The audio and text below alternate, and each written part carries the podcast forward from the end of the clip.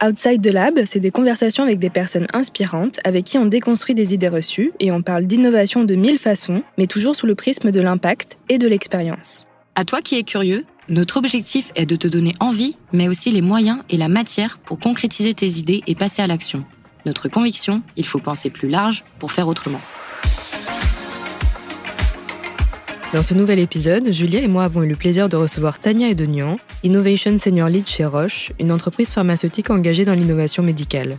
De nationalité franco-libano-arménienne et ingénieure télécom de formation, Tania nous a marqué par son énergie, son audace et son engagement à mettre l'humain au cœur de l'innovation, aussi bien dans le cadre de son activité professionnelle que dans sa vie privée. Comment faire pour avoir de l'impact à sa propre échelle? Comment innover et créer de la valeur tout en restant aligné avec ses convictions? Comment co-créer et s'associer permet d'innover de façon pérenne La réponse à ces questions dans cet épisode passionnant. Bonne écoute Bonjour Tania. Bonjour. On est ravis de t'avoir au micro d'Outside the Lab aujourd'hui. Pour commencer, je te propose de te présenter. Alors Tania Edenian, merci de m'accueillir. Je suis euh, libano-arméno-française. Dans ce sens-là? Libano-arméno. En fait, il n'y a pas de sens. C'est ça mon problème éternel. Il n'y a pas de sens. Il n'y a pas une prévalence l'un plus que l'autre. Il n'y a pas d'ordre de priorité. C'est la synthèse de ces trois sources qui me nourrissent au quotidien. J'ai une formation d'ingénieur et je travaille dans le secteur de la santé sur de l'innovation des usages.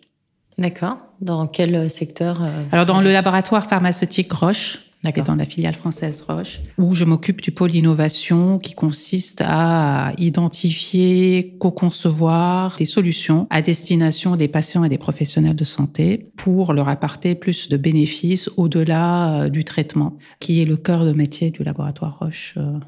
Et qu'est-ce qui t'a amené à vouloir travailler dans la santé? Est-ce que c'était une vocation dès le départ? En fait, c'était absolument pas une vocation dès le départ parce que j'étais prédestinée à faire des études de pharmacie et c'est quelque chose que j'ai fortement repoussé et l'ironie de l'histoire fait que j'y reviens, mais par choix et non pas par imposition.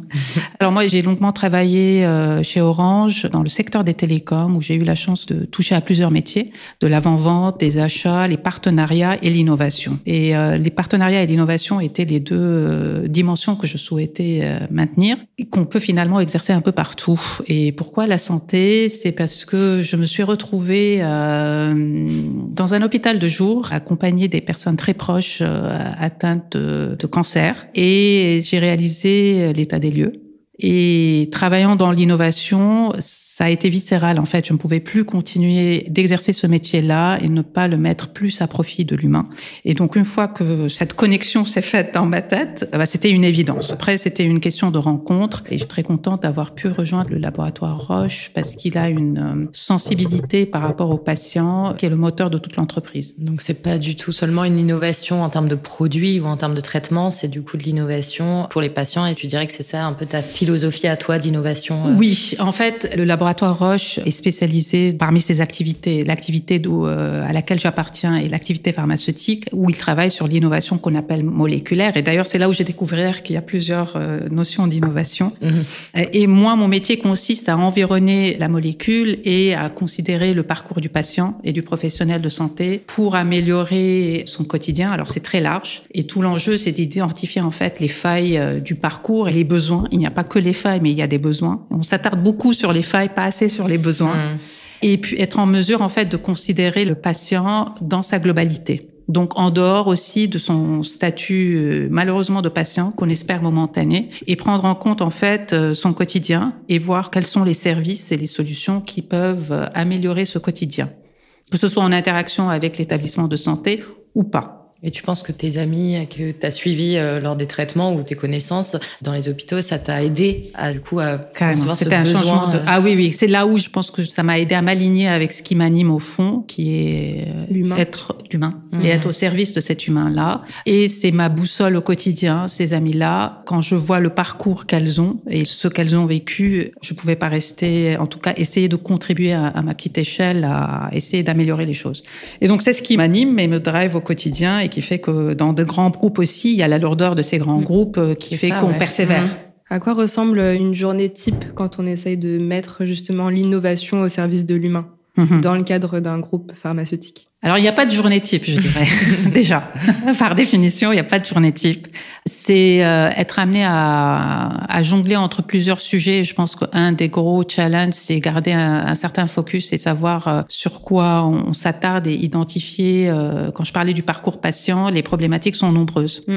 Et tout l'enjeu, c'est, avant de parler de la solution, c'est euh, savoir quel problème on adresse, pourquoi c'est celui-là, dans quelle mesure ce problème-là qu'on cherche à résoudre est prégnant, dans quelle mesure solutionner ce problème-là va apporter un bénéfice important pour le patient, mais également pour le système et quelle est la légitimité d'un laboratoire comme Roche pour y contribuer. Donc ça, c'est la première interrogation à avoir. Maintenant, euh, dire comme ça, ça paraît très simple. c'est l'exercer au quotidien où justement on est un peu euh, à la jonction de pas mal de sollicitations et c'est faire le tri dans tout ça et euh, être. Je me pose la question aussi de.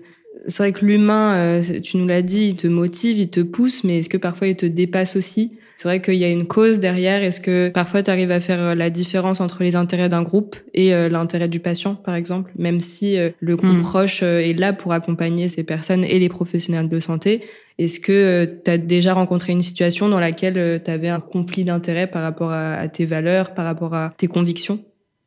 Alors le conflit d'intérêt, non. Par contre, le point que tu soulèves, en fait, c'est le cœur de cette priorisation qu'on est amené à faire. C'est quel est le bon équilibre à avoir dans le, sujet qu'on entreprend. Un bon équilibre entre le bénéfice qui va être apporté pour le patient, voire pour le système, tout en étant équilibré par rapport à Roche et sa raison d'être. Mm-hmm. C'est-à-dire finalement en, quoi ça peut aider à positionner davantage un acteur Roche, mais ce n'est pas le point de départ de la réflexion. Le point de départ, c'est le patient, voir le, le, professionnel de santé qui est exposé à des failles de parcours, à des besoins, et en considérant la résolution de ce problème-là, c'est la vigilance à avoir que on peut le mener de manière soutenable pour un laboratoire, parce que mm. ça a un coût, et c'est mm. indéniable, et il faut bien que tout le monde y trouve une, une certaine valeur. Et donc c'est veiller à ce triptyque là qu'il soit équilibré pour pouvoir mener l'action. Et tu travailles que pour la filiale française? Non, je travaille également. Alors c'est ça aussi la beauté d'un grand groupe, c'est que tu es amené à travailler avec d'autres filiales, avec la structure globale. Et je pense que dans le métier que j'exerce, il y a plus de sens à le mener à l'échelle parce que les problématiques euh, sont très souvent assez similaires. Et pour pouvoir avoir plus d'impact, c'est rassembler nos forces et adresser une problématique de manière plus conséquente à l'échelle de plusieurs pays, plutôt que chaque pays qui aborde euh, sa propre solution, qui reste une petite solution versus quelque chose de plus conséquent. Après, tout l'enjeu, c'est trouver aussi le bon équilibre entre ce qui doit être mené de manière euh, à plusieurs au niveau mmh. des différentes filiales et qui relève de capitaliser sur la force de frappe d'un grand groupe comme Roche, voire des actions qui peuvent être entreprises à l'échelle d'une filiale de par la spécificité de l'action, mmh. spécificité mmh. de l'écosystème local.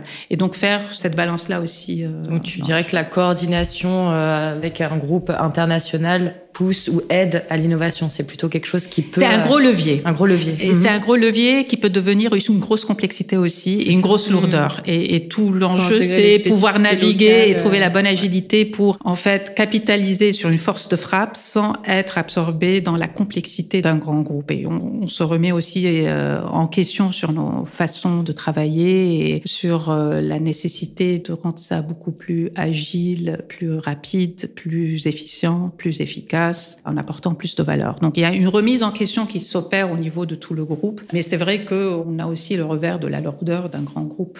Et donc tout l'enjeu, c'est de savoir naviguer.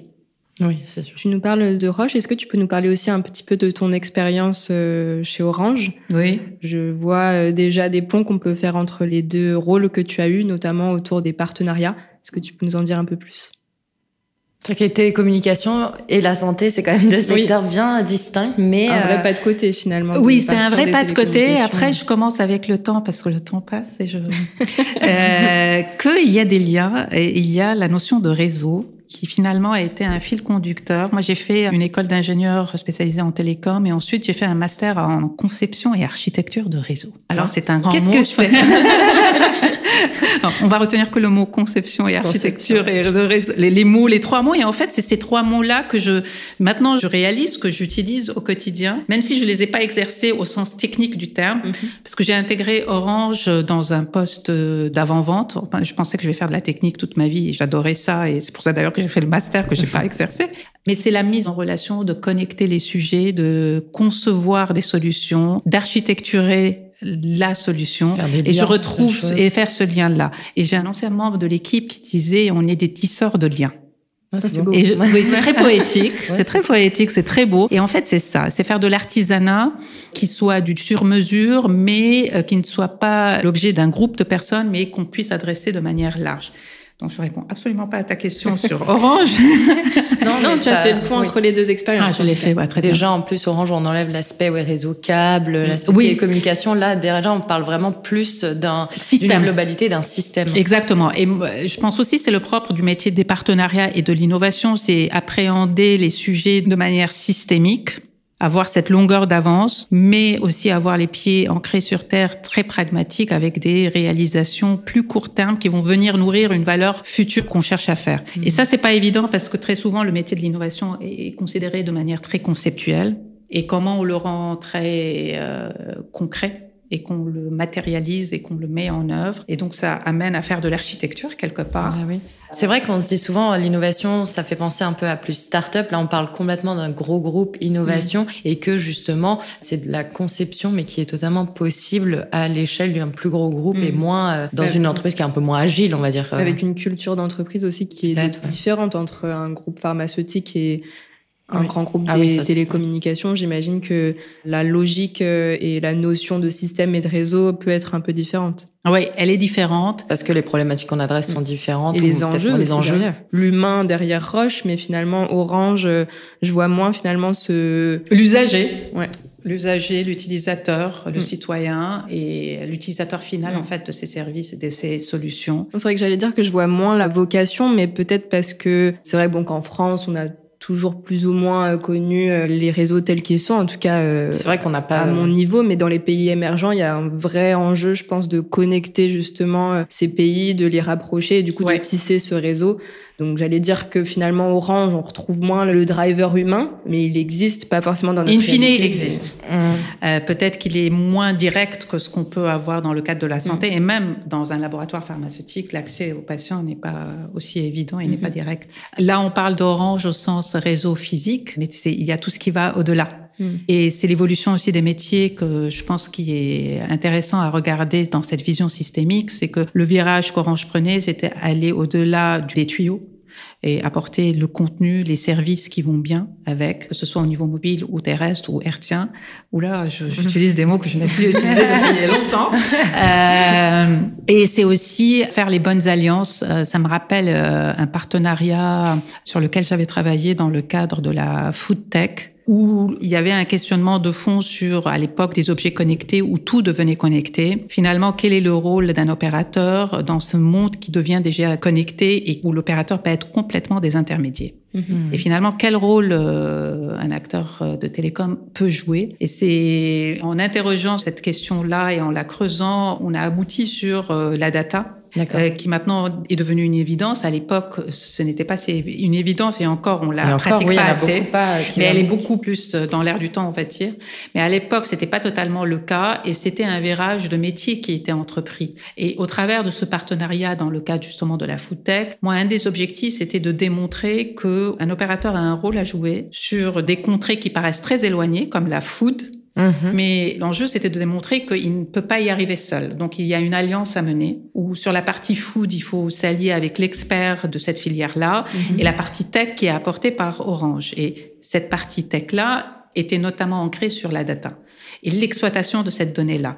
Et c'était de démontrer qu'il y a une suite à l'histoire du câble opérateur et que dans tous les cas, ça doit être mené en écosystème, en alliance et en partenariat. Ouais, tout le lien, le poids de chaque expertise, de chaque humain derrière, de chaque euh, partie prenante euh, derrière euh, les actions. Je vais sortir totalement du, ça, je du discours qu'on pouvait tenir, mais est-ce que tu te considères comme une personne audacieuse? Euh, oui, c'est vrai que je me suis jamais posé la question en tant que telle. Maintenant que tu me la poses. Euh, en fait, dans le sens, je, je, complète un peu Marine, c'est vrai que quand on parle d'innovation, head of innovation dans un groupe comme Roche ou Orange, c'est vrai qu'on a l'impression que bah c'est la personne très audacieuse, très ah. innovante, ah. très. Alors, alerte à mon sens, oui. La réponse est, oui, en t'écoutant. Mais toi, à ton échelle, est-ce que tu considères que tu as fait preuve d'audace dans ton parcours, euh, de passer d'Orange à Roche? Bah, Une fois que c'est fait, maintenant que je réalise que oui, mais c'était pas le leitmotiv en fait. Mhm. C'est une fois avoir mis en place le pas de côté ou le changement que je réalise, tiens, c'était peut-être... Mais en fait, je me pose même pas cette question-là, à vrai dire. je vais essayer de répondre à la question. Mais maintenant que je, je songe, ça a, ça a, demandé de l'audace, mm. effectivement. Après, euh, je pense que c'est parce que je le ressentais fortement, c'était viscéral. Donc, euh, la question ne se posait mm. même pas pour moi, la question de l'audace. Et, et peut-être l'audace, c'est surtout la volonté d'apprendre de nouvelles choses et d'oser de sortir de sa zone de confort. Mm-hmm. Et de ce point de vue, cette remise en question, elle est permanente chez moi. Donc, euh, de ce point de vue, j'ai fait un long détour pour te dire oui.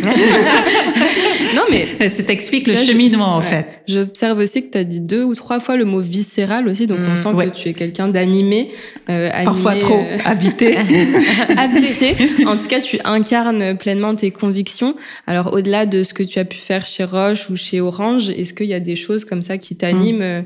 Et, et tu mets cette énergie pour contribuer et être au service de l'humain alors, écoute, ta réponse c'est oui. Là encore, c'était pas le leitmotiv premier. À titre perso et dans le cadre associatif, j'ai été amenée à c'était pas du tout le but, à cofonder une école de formation dans les métiers du numérique qui s'adresse à des populations fragilisées, qui est une formation en général de, sur une période de six mois, qui se veut être totalement gratuite, totalement inclusive et qui s'appuie sur un partenaire. Euh, là encore, les partenariats sont revenus. Mmh. Clé qui s'appelle euh, Simplon, qui est un, acteur clé dans le monde de euh, l'éducation euh, active. Et pourquoi j'ai confondé cette école-là? C'est parce que j'ai été exposée à une situation qui m'a un peu dépassée. Je vous disais en, en introduction, je suis libanaise et arménienne. Euh, deux fortes origines. fortes origines qui euh, sont aujourd'hui les tares du. On, voit la situation dans ces. C'est des tares, mais aussi en faire. C'est une grosse source de richesse. Mm. Et c'est des pays qui sont dans des situations très complexes. Mm. Ayant vécu la guerre au Liban, je pensais que j'avais développé une certaine résilience au sujet de la guerre, et j'ai réalisé il y a quelques années que c'était absolument pas le cas. Quand j'ai assisté à distance à la guerre en Arménie. Et là encore, ça a été viscéral, ça a généré beaucoup de colère, de rage. Mm. Et j'ai eu la chance de tomber sur un article de presse où un entrepreneur exprimait son souhait de créer une école euh, du numérique qui était encore à l'état d'un souhait. Et donc, euh, à 2-3 heures du matin, j'écris aussi rapidement. et c'était la première fois que je me disais, enfin, il y a une action qui va au-delà des dons et on peut, en fait, mhm. donner les moyens localement à, s'autonomiser, à prendre en charge sa propre destinée. Et c'est là où euh, je suis entrée un peu dans la sphère de l'éducation, alors de la pédagogie. Et c'était là l'audace j'ai beaucoup freiné quand ça a commencé à être sérieux en me disant mais je n'y connais absolument mmh. rien. Mmh. Et, finalement, un an et demi plus tard, on a 90 apprenants euh, qui sont passés par ce cursus-là. En Arménie. En, Arménie, on a mis en place ce programme-là. On a créé la fondation. La formation de plusieurs cohortes a eu lieu. Et effectivement, à y penser, ça demandait de l'audace. Mmh. Mais c'est une conséquence quelque part. Et mon moteur face à l'impuissance d'une guerre, quelle contribution personnelle je peux avoir pour essayer d'aider et finalement de transformer cette rage-là en quelque chose de plus constructif? Oui c'est pas de rester effectivement passif même avec cette rage, c'est de hmm. oui, d'utiliser c'est transcender cette rage là quelque part et essayer d'apporter une certaine utilité, quel que soit le niveau en fait. On, à la limite, on s'en fout, c'est pas le sujet, mais euh, hmm. c'est essayer de contribuer et faire sa part de contribution. Et quand je vois le parcours de personnes qui ont été très fortement heurtées par la guerre et qui ont perdu euh, des biens aussi physiques mais aussi personnels et humains quand on voit ça, ça renforce encore plus dans mm. ce côté viscéral où on peut pas rester inactif et, continuer à, pousser les murs. Et donc du coup, euh, c'est une école que tu as cofondée oui, qui s'appelle Helk. Helk, c'est euh, en arménien, ça veut dire cerveau. Et en ah. fait, on voulait mettre l'intelligence euh, collective en action pour des gens un peu pour plus éloignés de l'emploi. Exactement, qui n'ont pas accès en fait à la formation et au digital, mm. qui vivent en région, en ruralité, les réfugiés, qui se retrouvent du jour au lendemain sans maison, sans profession, les soldats, les vétérans de guerre, et finalement comment les amener à réintégrer la vie professionnelle. Et c'est à travers cette formation, qui est une formation intensive pendant une certaine période sur certaines thématiques, c'est déjà redonner goût à la vie. C'est ce mhm. que j'ai appris en mhm. fait. Certains qui témoignent que euh, cette formation-là, ils sont très forts en mathématiques en, Arménie, mm. et que ça a aidé, par exemple, un vétéran de guerre à se concentrer. Il a été traumatisé euh, cognitivement, il a des séquelles, et le fait de faire du codage l'aide à se concentrer, par exemple. Trouver un moyen de revaloriser l'humain, de revaloriser et de réemprunter une vie entre guillemets normale, et de le réinsérer dans le monde professionnel et la dynamique, comme partout hein, dans le digital, le numérique, est très forte en Arménie et c'est un bassin d'emploi très important. Et puis l'approche pédagogique aussi, elle est différente de ce que j'avais connu jusqu'à présent, qu'on appelle la pédagogie active. En fait, c'est surtout Simplon qui porte le socle pédagogique. Il ne s'agit pas de donner des cours théoriques dans une certaine technologie, mais plutôt au travers de projets, d'apprendre la techno qui convient. Donc, ça amène à apprendre à apprendre. Hmm. Et comment tu arrives à concilier tes convictions personnelles et professionnelles qui sont en soi très liées autour de l'humain, autour euh, de l'aide Comment tu arrives à concilier donc pro et perso et toutes ces convictions qui sont en soi euh... Enfin, j'arrive pas à concilier. sais pas s'il y a de bonnes En fait, il y a, y a beaucoup d'aspects en termes de cohérence. Je pense qu'il y a un point commun entre toutes ces sphères-là. La difficulté parfois, c'est la gestion du temps. C'est ça, oui. Et cette volonté de donner plus et d'être, euh, parce que que ce soit moi ou le cofondateur ou l'équipe de bénévoles, on reste des bénévoles, donc c'est du best effort, on va dire. Même si on a une équipe euh, de salariés sur place qui gère, et heureusement, mais n'empêche, c'est un modèle qui s'appuie beaucoup sur euh, les donations et les levées de fonds pour pouvoir rendre ces formations gratuites. Et donc, on est toujours à la quête de lever des fonds. Donc, c'est un métier qu'on pratique le week-end ou le soir. Euh, mais en fait, je crois que c'est la passion du sujet, l'agnac, et puis l'énergie que les apprenants me donnent. Et moi, je tiens à aller faire une picousse de rappel une fois par trimestre. J'y vais d'ailleurs la semaine prochaine pour rencontrer les apprenants apprendre à les connaître aussi.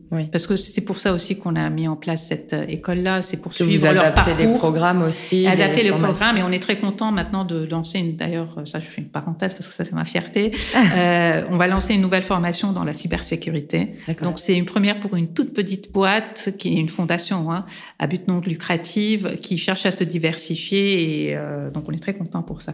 Donc pour concilier tout ça, il y a un équilibre qui s'établit, c'est-à-dire que moi, en tout cas, mon vécu, c'est que cette action associative et l'impact beaucoup plus rapide mm. qu'on arrive à avoir m'aide à parfois à contrebalancer processus entre guillemets plus long lenteur, un, processus plus long. Voilà, c'est plus joliment dit, un temps plus long. Oui, très joliment dit. C'est très belle d'ailleurs. Plus long et ça m'aide à trouver mon propre équilibre pour continuer à donner. Mm. Ouais, c'est super intéressant. Ouais. Et l'un des objectifs de ce podcast avec Julia, c'est d'approcher, d'aborder l'innovation sous le prisme de l'impact et de l'expérience. Et je trouve que tu incarnes vraiment euh, ces deux sujets, ces deux euh, manière de voir et de vivre aussi l'innovation. Et un point que je voudrais soulever aussi, c'est on a tendance toujours à croire que l'innovation c'est partir euh, de zéro, mais euh, dans le cadre de ton école, on voit bien que tu t'appuies sur une méthodologie, sur une pédagogie existante, sur un partenaire pour aller plus loin et pour euh, bah, toujours essayer d'avoir de l'impact. Moi, je crois beaucoup à l'innovation. Alors, sans tomber dans le jargon de l'innovation incrémentale versus disruptive, tout ça pour dire qu'on n'a pas besoin d'avoir euh, la meilleure idée ou être très disruptif dans l'approche. Il y a des petites adaptations qui peuvent se faire et apporter un nouvel usage. Et finalement, l'innovation, elle doit disparaître à un moment donné. Ça reste un moyen. C'est une façon de mettre en place euh, une solution et d'adresser une problématique surtout. Mais je crois beaucoup en la frugalité et Mm. à, l'incrément parce que pour moi, l'innovation pour l'innovation ne sert à rien s'il n'y a pas un usage derrière. Mm. Et comment changer les comp mm. et tout à fait. Et pour qu'il y ait usage, il faut qu'il y ait un sens et qu'il y ait une valeur. Et pour amener des changements de comportement, il faut avoir en tête ces éléments-là, sinon. Euh, est-ce que tu as des projets, vous, avec toute cette association, vous avez des projets d'ouvrir dans d'autres pays, bah, même notamment le Liban, qui est quand même, euh, par exemple, enfin, je ne sais pas si c'est des Mais projets. J'ai eu un, gros, en fait, au départ de cette aventure-là, j'ai eu un, long moment où je n'assumais pas de quelque part. Je mets de l'énergie pour l'Arménie, mais qu'est-ce que je fais pour le Liban? Donc il y a mm. beaucoup de remises en question par rapport à. ce moment-là, mais après, j'ai fait la paix avec cette affaire-là, et euh, ce n'est plus le sujet. mais en fait, déjà cette organismes, que ce soit Simplon, voire euh, des équivalents de Simplon, sont présents dans pas mal de pays. Oui, parce que c'est une entreprise française de C'est une entreprise qui est exactement qui est ouverte. Aussi, ils sont pas à l'international, ils ont des centres dans une centaine de pays, si je me trompe pas, et ils créent des écoles du numérique, alors soit en association, soit euh, en branding Simplon. Donc il se trouve que nous on l'a adapté sous l'angle de Helk en Arménie. Il y a des compléments de. C'est joli. J'essaie de retenir le prénom. Alors, il faut Moi, faire je- j'essaye Parce que même ça pas. s'écrit- ça, ça s'écrit R-E-L-Q. Tu couramment euh, Arménien Oui, oui, je parle arménien. Arabe, Depuis euh, l'enfance arabe, oui. À la maison, on parle arménien. Les Arméniens, ils tiennent à leur arménité. on parle arménien à la maison. Puis j'ai appris au Liban, naturellement, l'arabe. J'étais au lycée français où j'ai été exposée au français et à, D'accord. et à l'anglais. Je pense à nos auditeurs et auditrices qui peut-être se demandent comment on fait pour s'entourer de bons partenaires. Parce qu'il ne s'agit pas de construire un réseau, mais encore faut-il que ce réseau il soit euh, le bon. Ces liens Donc, soient les euh, bons aussi. ouais. À la lumière de ton expérience, comment est-ce que tu reconnais un bon partenaire de... Alors, c'est un cheminement pour trouver le bon partenaire, donc ça se fait pas du jour au lendemain. Mais peut-être parmi les ingrédients, pour moi, le, ce qui est important, le sujet de confiance, déjà qu'il y ait une proposition de valeur qui vient en complément de ce que l'acteur fait. Euh, donc, il y ait une réelle complémentarité complémentarité et donc une réelle plus-value et que cette plus-value soit équilibrée entre les deux acteurs et trouver cet équilibre-là. Et ça, je l'ai appris quand j'ai fait la transition entre le métier de l'acheteur au partenariat. C'est pas la même chose. Mm.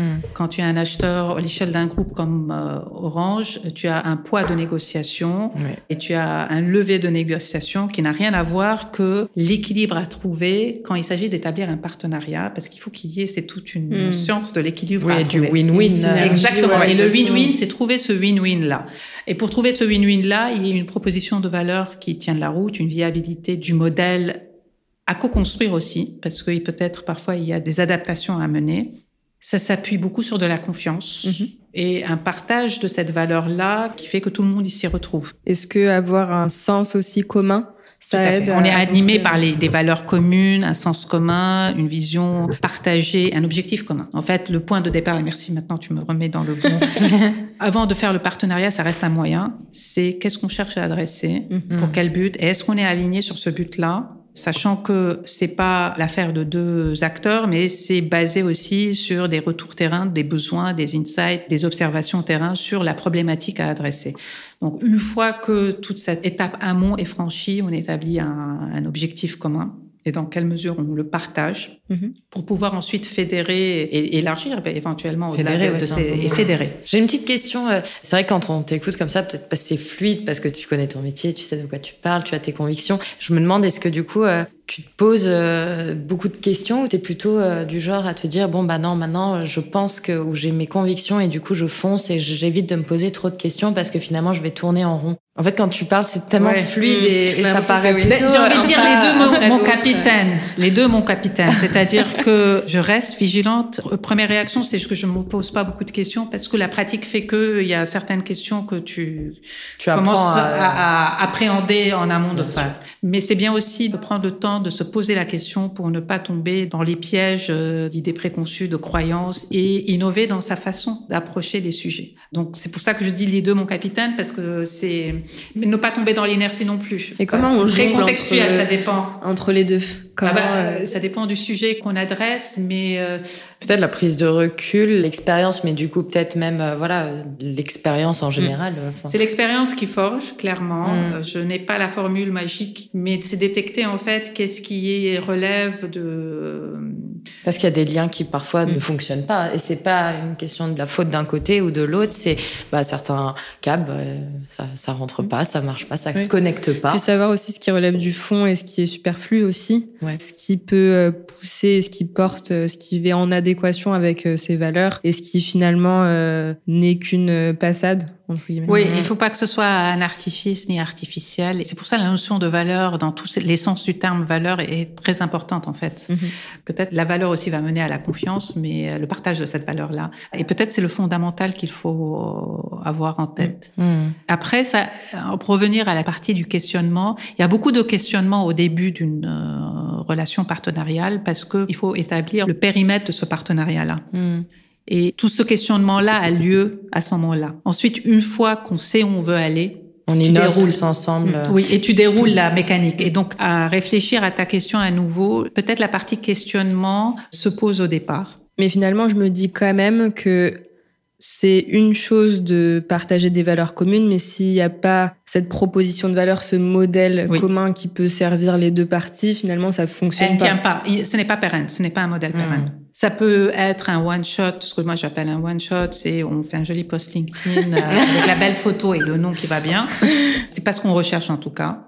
C'est pas ce que je recherche à, titre personnel. Et c'est ce que j'ai expérimenté et j'expérimente au sein de Roche. C'est la viabilité, la durabilité de la relation mm. aussi. Oui, c'est pas innover pour innover. Ah, non, quelque chose qui est shiny et beau et non. Rose. En tout cas, moi, ça m'intéresserait pas. Avant de clôturer cet épisode euh, du podcast, une petite dernière question. Où est-ce que tu te vois demain? Comment tu te projettes? Ah. Quels sont tes prochains projets? Tu as deux heures encore. Euh, la réponse est que je ne sais absolument pas. S'il n'y avait pas de limite de temps, ou que les journées étaient plus longues, d'espace. Tu pouvais être à la fois au Liban et à la fois en Arménie, qu'est-ce que tu ferais Ou même ailleurs. Ou ailleurs, en France. Non, mais ce que franco-libanois. Euh, ce que j'ai découvert avec cette euh, fondation en Arménie, c'est avoir, entre guillemets, deux métiers apporte un certain équilibre. Hein des rythmes différents que tu cherches à allier.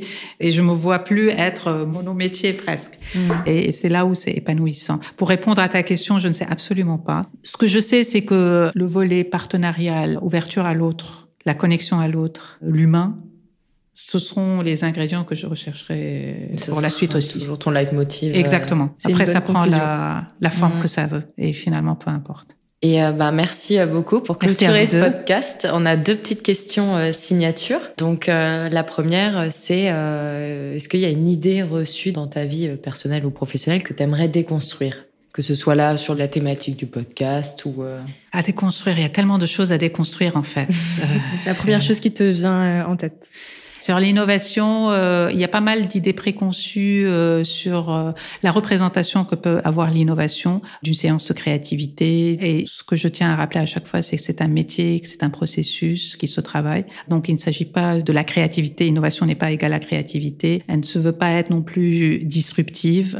donc, il y a pas mal de, matière à faire un nouveau podcast sur le sujet de l'innovation. Mmh. À titre perso, peut-être c'est mon éducation le no pain, no gain, qui est une idée préconçue. Mhm. Et ce que j'expérimente, c'est que c'est une idée totalement préconçue qu'il faut absolument déconstruire. Et c'est pas qu'il faut passer par euh, des expériences euh, lourdes pour pouvoir euh, être récompensé et avoir euh, atteint de la méritocratie. Mhm. En tout cas, c'était la mienne et j'essaie de déconstruire ça, mais c'est un travail de longue haleine. la seconde question, c'est que veut dire pour toi penser plus large et faire autrement? Penser plus large et faire autrement. C'est faire ce pas de côté, se remettre en question. Avoir l'audace de se remettre en question, c'est un grand chantier. Se, réinterroger, réinterroger ses croyances qui peuvent parfois être euh, inhibantes. Et cette remise en question n'est pas simple et c'est s'interroger aussi sur son rapport aux autres. Très bien. Merci encore Tania, on était ravis de faire cet épisode avec toi. Partager. Merci, beaucoup, et puis à bientôt. À bientôt. Merci. Merci d'avoir écouté cet épisode d'Outside the Lab. Si ça vous a plu, n'hésitez pas à suivre et à mettre 5 étoiles au podcast sur la plateforme que vous avez utilisée pour l'écouter. À bientôt pour un prochain épisode.